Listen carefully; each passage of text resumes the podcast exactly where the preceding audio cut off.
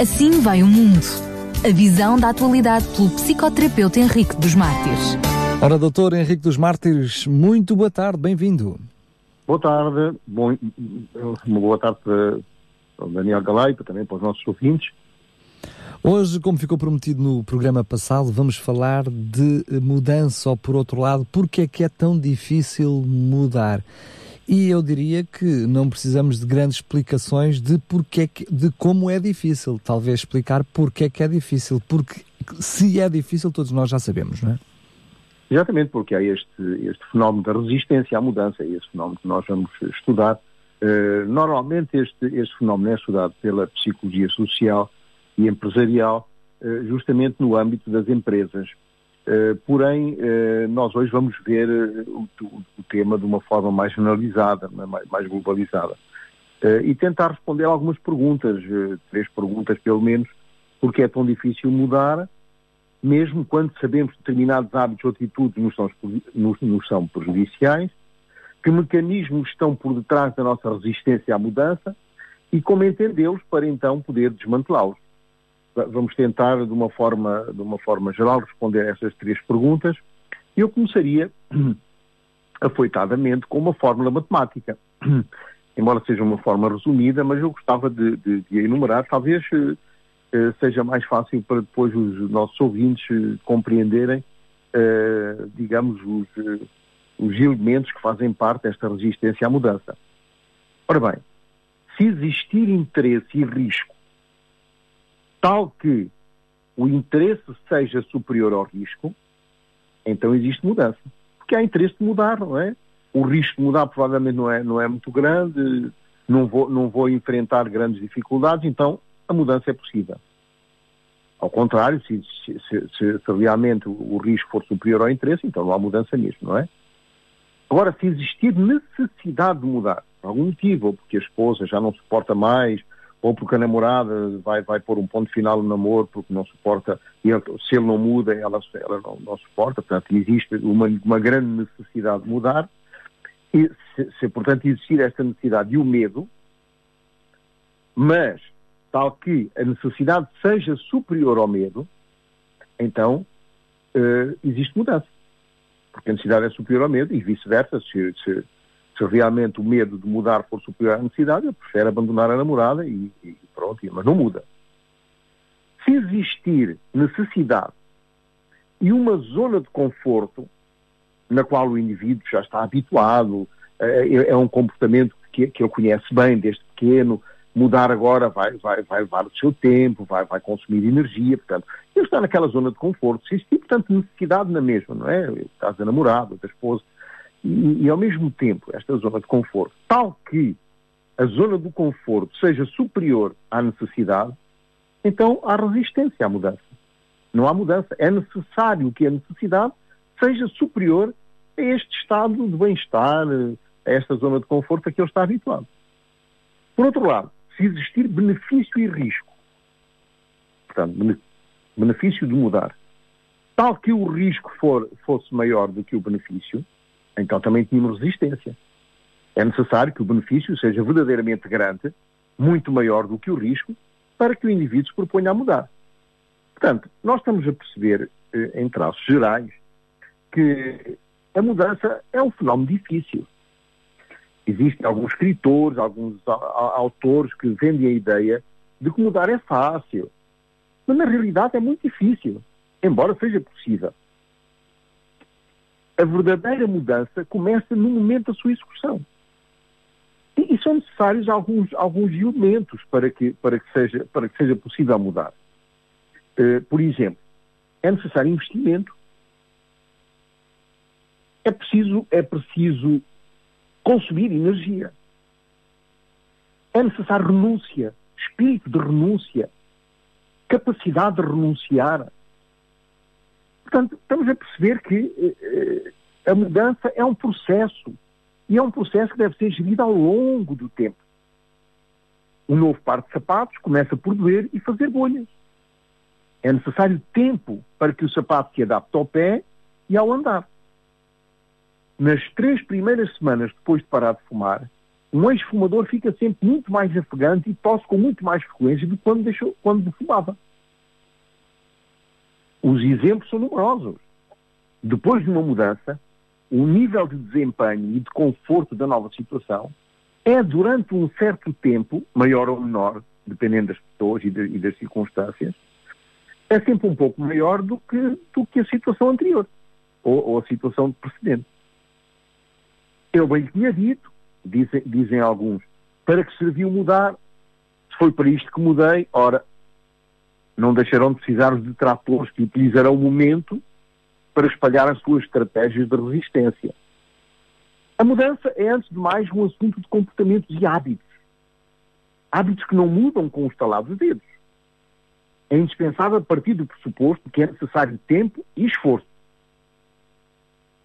A evolução do processo de mudança deve ser complementada por uma fase de consolidação. E nós, esta, esta palavra consolidação, já estamos a ouvir há muito tempo agora nestes, uh, nestes debates políticos, fala muito, fala-se muito na consolidação. Portanto, é, é, esta, esta, evolução deste processo de mudança deve ser, portanto, complementada por esta fase. Uh, e, esta fase é, é, uma fase cuja eficácia é medida a partir de um indicador específico e que, e que o próprio indivíduo que está no processo de mudança deve conhecer bem. Primeiro, a duração do novo comportamento. Ele está a mudar para um comportamento novo, para um hábito novo. Então, quanto tempo é que isto vai durar? Há quanto tempo é que dura? Segundo, a frequência de recaídas. Porque seguramente o indivíduo que já há 30 anos fuma, ou sei lá, há 30 anos tem esse tipo de comportamento, é, é evidente que ele vai ter recaídas. Mas quais, com que frequência? As recaídas, num processo de mudança, tem que ser a exceção, não pode ser a regra. E depois temos que ter um indivíduo que tenha capacidade de recomeçar, que não desista logo à primeira queda, que continua uh, uh, na, uh, envolvido no, no, no, processo e que não recua. Depois, em quarto lugar, a quarta, a quarta, o quarto indicador, a informação dos, dos familiares e dos pares. É muito importante este, este, este, este aspecto, porque os familiares são um bom incentivo e os pares, os amigos, são um bom incentivo para ele continuar, mesmo que tenha recaídas. E depois o sentimento de satisfação do sujeito com o novo comportamento, com os novos hábitos, eh, sei lá, o indivíduo que fumava começa a ter mais sabor, os alimentos começam a ter mais sabores, a banana já lhe parece uma coisa mais doce, eh, não, não tem um, um hálito tão horrível de manhã quando acorda, Uh, todo, todo, esses são, portanto, alguns indicadores, não são todos, não, não, não esgotei aqui todos esses indicadores, mas são indicadores a partir dos quais o indivíduo pode ter a noção da eficácia do seu, do seu, da sua mudança. Portanto, todas as mudanças evoluem em três momentos e em seis etapas. Portanto, vamos, vamos ver quais são os três momentos do processo de mudança. Primeiro momento, o fim do comportamento passado, ou seja, que é necessário voltar à página. É necessário abandonar. É, é o tal dizer adeus. E, e, e, o dizer adeus é, tem que ser definitivo. Uh, eu, eu lembro-me sempre de uma história em relação ao adeus e, e ao até já, ou até à próxima.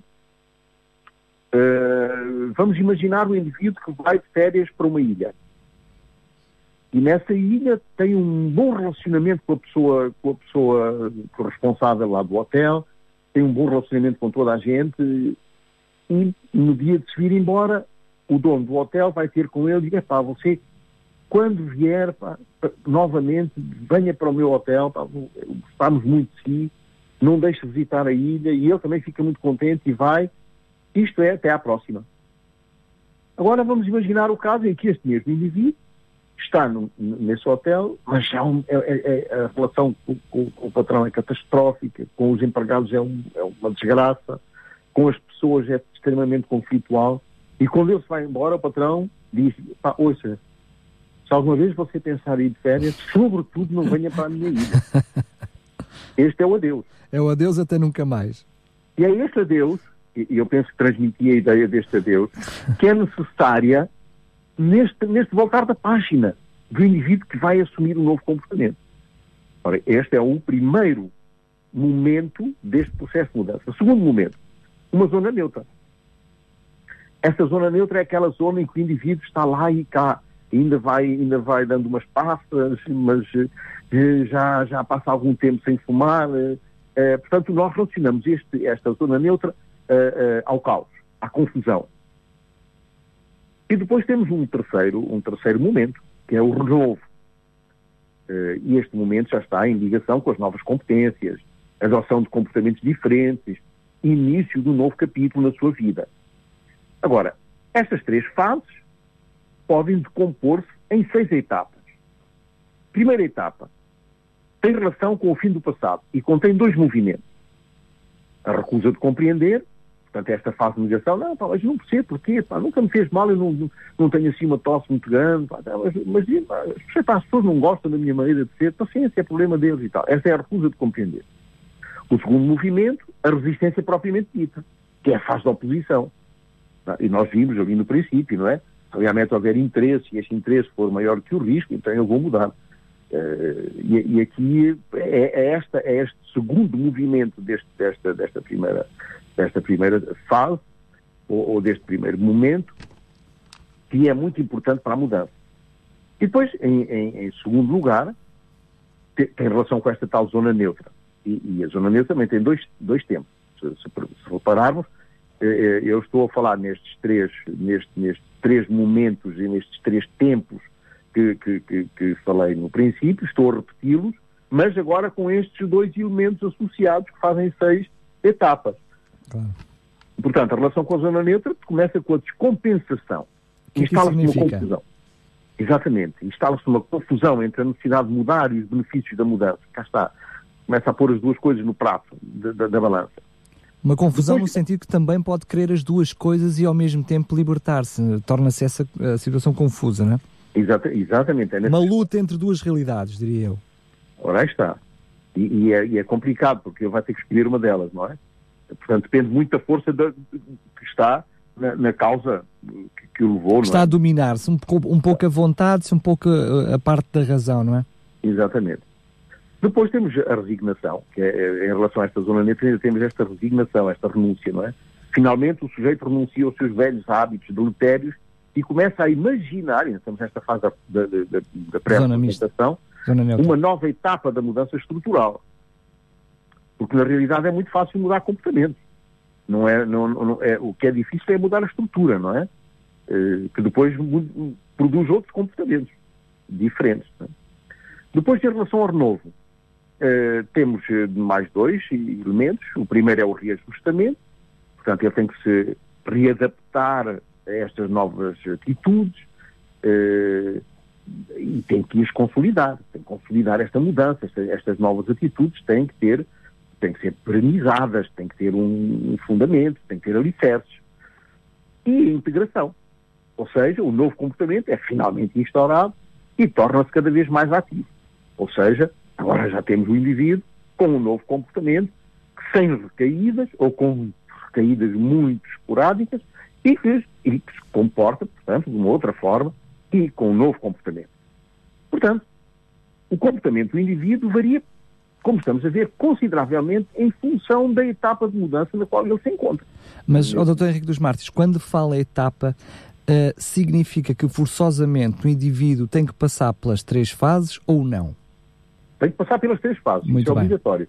Okay. Porque, porque, uh, porque está num processo. Ora, esta coisa de dizer a partir de hoje deixe de fazer determinado comportamento ou deixe de fumar, é ótimo. Era assim que devia ser. Mas, para ir, mas muitas pessoas esquecem uma coisa. É que isto não é possível, porque a nossa mente não se deixa, não se deixa ludobriar, se não houver um compromisso. A palavra-chave é compromisso. Uhum.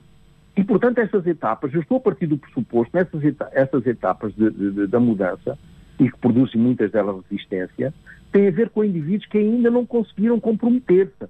Não conseguiram dizer, epá, custo custar, caia ao Carme a Trindade, a partir de segunda-feira, deixe de fumar definitivamente, deita o tabaco, todo fora, ou deixe de beber, deita todas as garrafas de álcool no lixo, não, não quer dizer mais, eh, entende? Mas Exatamente. é necessário este compromisso. Ou seja, para, para compreendermos melhor, uh, por, pelo menos por outras palavras, não é concretamente os passos até à mudança, mas é os passos daqueles indivíduos que de alguma forma vão fazendo resistência à mudança, é isso? Exatamente, é nesse sentido, justamente. Ok. É? Portanto, uh, eu estava então a dizer que esta, esta, esta mudança depende, portanto, está em função da, da, etapa onde ele se encontra, é? Exato, exato o seu grau de influência, mas sobretudo os desafios. O que, o, normalmente as pessoas mudam ou, ou, querem mudar, mas têm que ter contrapartidas, não é? Então, é, é, é, é, e os processos mudam, variam à medida que uh, as coisas vão surgindo e vão e os desafios vão sendo cada vez maiores, não é? Portanto, também, também em função da maneira como o sujeito vive e sente esta nova experiência, não é? Ou a forma como aquelas aritméticas que fez no início uh, também mudam, não é? Também mudam, efetivamente, não é? Uh... Eu a tenho sociologicamente, estou a pensar mudar, não é? E é apenas um, uma pressão sociológica que me leva a mudar. Mas entretanto vou ao médico, o médico diz que se eu não mudar vou ter um problema grave de saúde, aí o risco passa a ser maior do que a vontade ou, e a, a, equação já muda, não é? Exatamente, e, e, aí passa a haver um outro interesse. E o meu compromisso provavelmente já é maior. Exatamente, e quanto maior é o interesse, maior é a motivação e, portanto, o, empenho também na, na, claro. no, processo de mudança, não é? Portanto, o, o, o, o ressentir da situação é importante, porque é este ressentir que está ligado ao medo ou a, ao prazer do, do, sucesso ou do insucesso, não é? Se for, se, se, se, este medo também está ligado à incompreensão, à raiva, ao sentimento de não ser compreendido, ao sentimento de não conseguir, não é? Portanto, aqui está os dois pratos da balança, é? o equilíbrio entre os ganhos e as perdas, evolui segundo estas etapas de mudança e as emoções provocadas pelo processo. Os ah, desafios não, não são somente sentidos, mas são sobretudo vividos com todas as emoções e afetos que pressupõem a mudança. Exatamente, mas deixe-me só perguntar-lhe apenas uma curiosidade, porque estou a ouvi-lo e estou quase que a fazer um resumo daquilo que está a dizer, ou seja, colocando duas coisas no prato da, no prato da balança. Porque o, quando está a falar das duas aritméticas, a falar dos dois, dos dois pratos da balança, dos dois fatores de decisão, se quisermos chamar assim, estamos a falar de risco, vontade, medo, necessidade, risco versus conforto, benefício versus risco. O que é que eu vejo aqui? Vontade, medo, uh, estamos, tem, tem muito a ver com emoção. E depois outros, necessidade. Uh, benefício, uh, risco, mais a ver com a parte intelectual. Podíamos dividir estes, estas diferentes, uh, diria, equações em duas grandes, em dois grandes guarda-chuvas, que é a parte emocional e a parte da razão?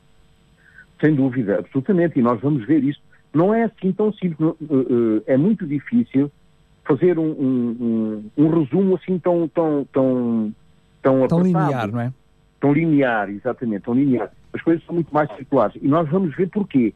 Uh, eu já me permito. Uh, muito bem, muito bem. Força, continua, continua. É para percebermos que as duas coisas estão interligadas. Por exemplo, existem ainda outras quatro fases interligadas às etapas que nós vimos. A primeira fase é a fase do mal-estar. Instala-se o sentimento de perda de controle da situação.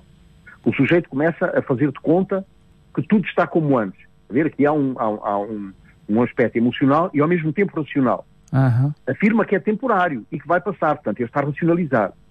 Obstina-se a pensar que o status quo, portanto, o, o, o processo não muda, é, talvez fosse até melhor. Ver aqui há uma racionalização é, e, ao mesmo tempo, um, alguns outros mecanismos de defesa.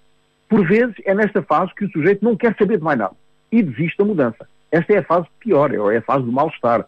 É, é aquela fase em que o indivíduo uh, mastiga pastilhas, mastiga pastilha elástica, pastilha elástica. E dá alguma negação também, não é? Exatamente. Depois temos esta parte emocional, que é o diálogo interno. É aqui que ele pesa os prós e os contras desta nova realidade. Olha atentiva, atentiva, uh, atentamente perdão, para as vantagens e desvantagens. Procura informar-se melhor. Começa um frágil fragmento de mudança na qual ele então começa a pensar que afinal não é assim tão mau. Começa a produzir-se, começam-se a produzir emoções mais positivas. E por isso é que ele começa a intervir modificações e as, e as soluções associadas.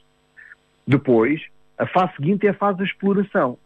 Ou seja, é o começo de novas experiências, onde tenta novas coisas, corre riscos calculados, começa a ter confiança, descobre novas rotinas ou maneiras de fazer.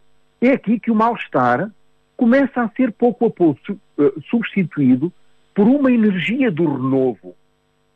E depois vem o compromisso, como eu lhe digo, é a última fase. O indivíduo encontra-se face a uma situação que se torna cada vez mais familiar, aceita a nova realidade como sendo normal, o mal-estar desaparece e finalmente percebe as vantagens da nova situação e assume um compromisso. E aqui é que está o segredo. Este compromisso, nestas, nestas fases, podia ter sido assumido logo de princípio, facilitaria talvez o, eh, o, o processo. Quando tentamos julgar o valor de uma mudança, é sobretudo sobre a noção do progresso e regressão a que nos referimos.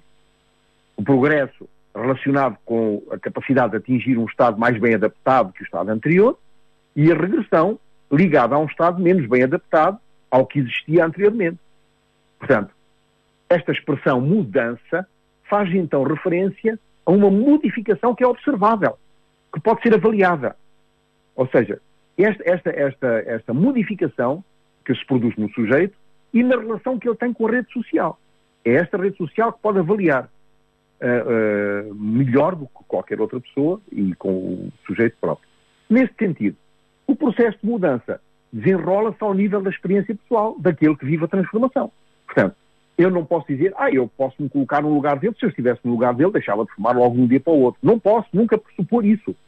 Isso é um pressuposto errado, porque eu não, não, não, não, não, não calço os sapatos dele, além disso, não vivi o que ele viveu, não tenho o mesmo tipo de personalidade, não, não, não, não, não tenho o mesmo percurso de vida. Portanto, o processo de mudança faz referência a estas etapas.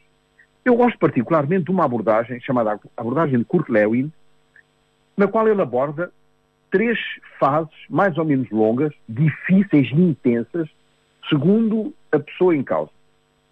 Ele fala na primeira fase, e eu achei muita, muita graça esta, esta, o nome que ele dá a esta primeira fase, descristalização. Quer dizer, corresponde ao período em que o indivíduo, um grupo ou uma coletividade começa a questionar-se. Aqui temos uma parte racional. Voluntariamente ou não, às suas percepções, aos seus hábitos e comportamentos.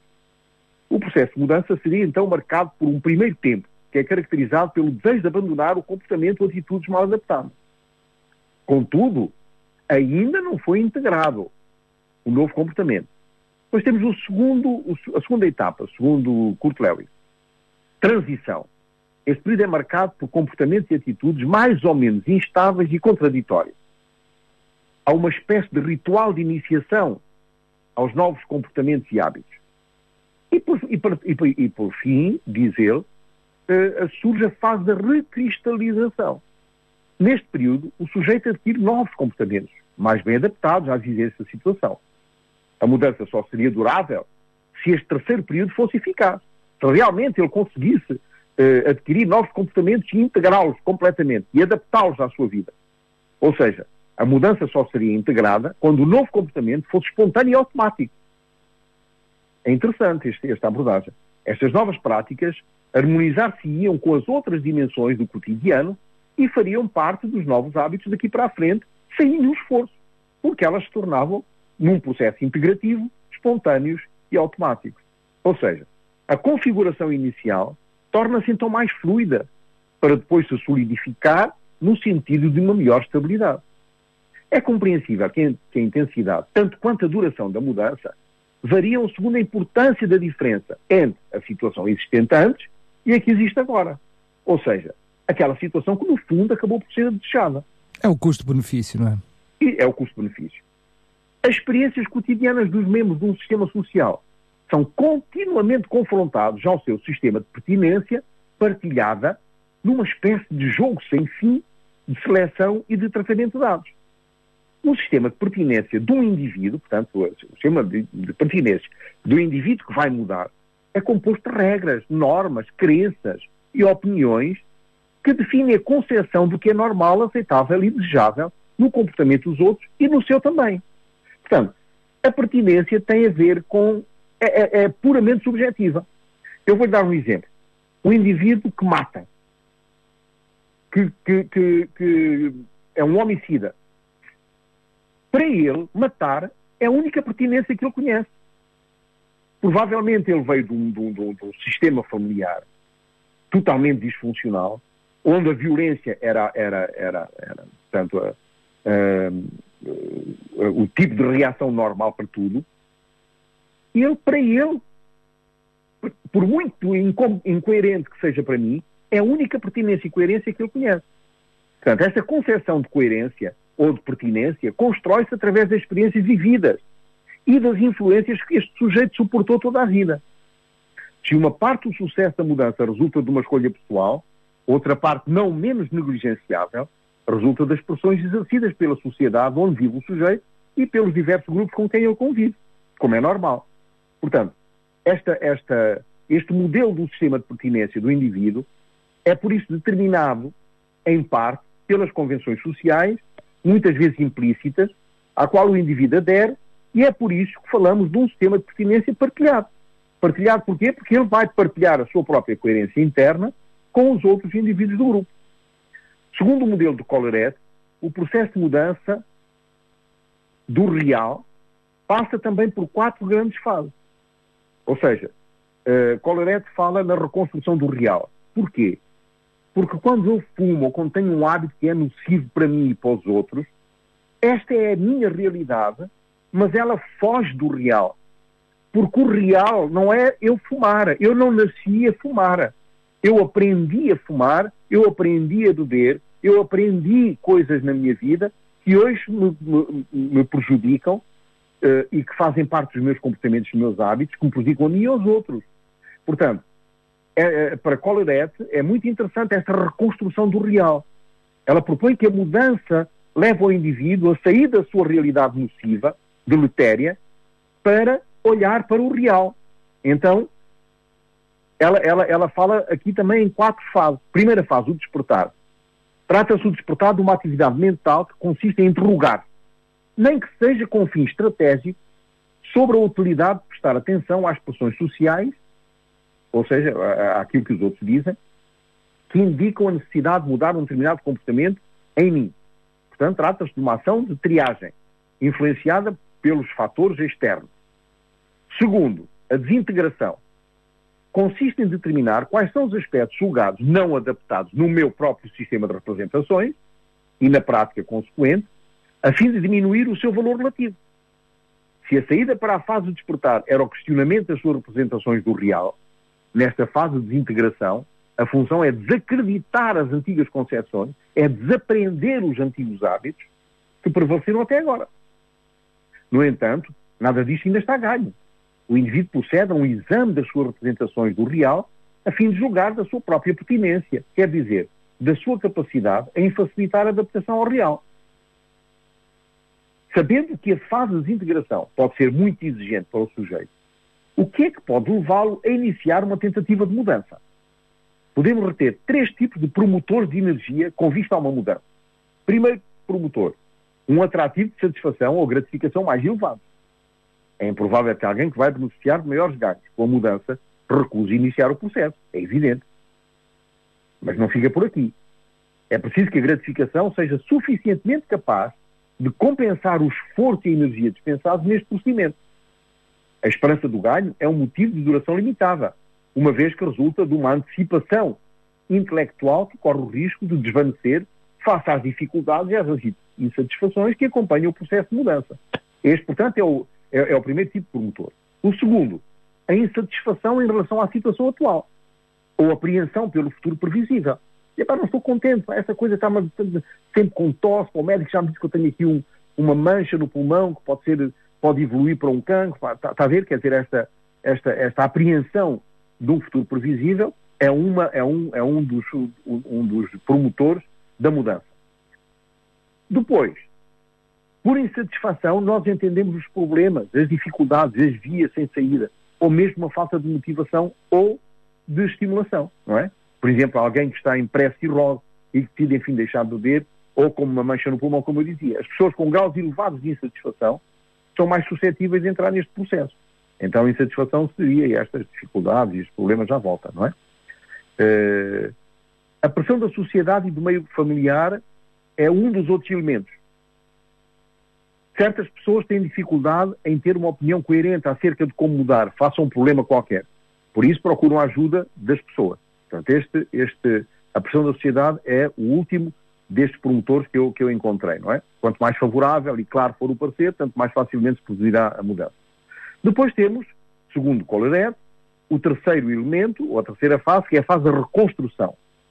À medida que aparece o vazio funcional resultante da desintegração do seu universo de pertinência, o sujeito começa a procurar novas significações do modo a melhorar e a aprender melhor o que é o real. Portanto, ele reconstrói o que ele percebe do seu mundo de outra forma e, ao mesmo tempo, o modo como entra em relação consigo mesmo e com os outros. Essa fase vai depender muito dos interesses que vão estimular o sujeito a continuar nessa nova vida, nessa nova via. Essa procura de novos comportamentos pode efetuar-se em dois modos. O modo de procura, que é caracterizado pela vontade de encontrar uma solução mais bem adaptada à situação, e o modo de identificação, que se caracteriza pela retoma ou imitação de soluções que já deram fruto nos outros e que o sujeito acredita poder funcionar também no seu caso preciso. A fase de transição, que é a última fase, é sem dúvida a mais crítica, porque para o sucesso de um projeto de mudança, é necessário que os indivíduos encontrem maior, uh, uh, ou seja, menores dificuldades, pois estão expostos a três inconvenientes. É necessário que eles encontrem menores dificuldades. E quais são estes três inconvenientes? Um grau de fadiga muito elevado, um estado de confusão inabitual, um sentimento de incompetência mais ou menos pronunciado. Portanto, essa fase de integração, que é a última fase de, de, de eh, ela pretende que os comportamentos que sucedem à fase da reconstrução se estabilizam. A fase de integração ativa-se gradualmente. Trata-se, em suma, de ajustamentos feitos pelo sujeito para que o novo comportamento possa inserir-se num equilíbrio satisfatório para todos. Esta integração deve fazer-se tanto no plano intrasubjetivo quanto no plano intersubjetivo, ou seja, tanto no, no, numa reflexão pessoal no meu interior, quanto também no meu relacionamento com os outros, para, para eliminar toda a fonte de conflitos ou de dissonâncias. Certos profissionais da saúde mental vendem a ideia de que é suficiente a pessoa saber de onde vieram, quais os problemas a enfrentar, e que isso já seria por si só o motor de um processo de mudança, que é totalmente falso. Eu posso saber que tenho medo de entrar no avião. E de onde veio esse medo? E nem por isso deixo de ter medo de andar de avião. Seguramente que houve um acontecimento traumático que explica esse medo. Contudo, o sujeito vive um medo insuportável cada vez que tem de entrar no avião, mesmo sabendo onde é que esse medo surgiu e como é que ele surgiu. Então, assim são todos os processos. Entender e conhecer como funciona a minha mente é extremamente útil. O autoconhecimento é muito útil. Ou seja, permite-me a mim estar atento ao que se passa comigo, na forma como, como me comporto, as minhas preferências, os círculos de amigos que me agradam, conhecer os assuntos que me encantam e aqueles que me aborrecem, é estar atento aos sonhos que tenho, às leituras que me sensibilizam ou causam tédio, às emoções que controlamos e àquelas que nos escapam. Portanto, há uma enorme variedade de eventos que ocorrem dentro de nós, aos quais temos que prestar atenção. Isso é autoconhecimento e é benéfico. Mesmo assim, não é um processo fácil de se completar. Aliás, é um processo que nunca se completa aos poucos, vamos aprimorando este conhecimento de nós mesmos, mas eh, nunca conseguimos atingir uma, uma, um grau de completude que seja satisfatório. Portanto, vender a ilusão de que a mudança é um processo quase inexorável e fácil e quase sempre bem sucedido é uma mentira. É, nem... é fácil para os outros, para nós é que não. Exatamente.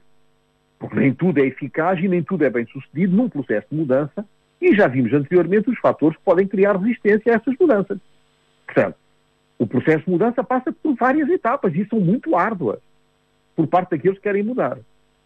É disfuncional nos deixarmos cristalizar em conceitos e ideias como se elas fossem absolutas ou universais, quando na realidade a psicologia está em permanente evolução, sabendo que o ser humano é altamente histórico, quer dizer, somos dependentes da época, da cultura, todo o tempo. Não há como imaginar as crianças do século XX parecidas com as crianças de hoje. No início do século, as crianças até aos 5 anos só conviviam com a família, sobretudo com a mãe. Talvez com alguns vizinhos que eram parecidos com os seus próprios pais.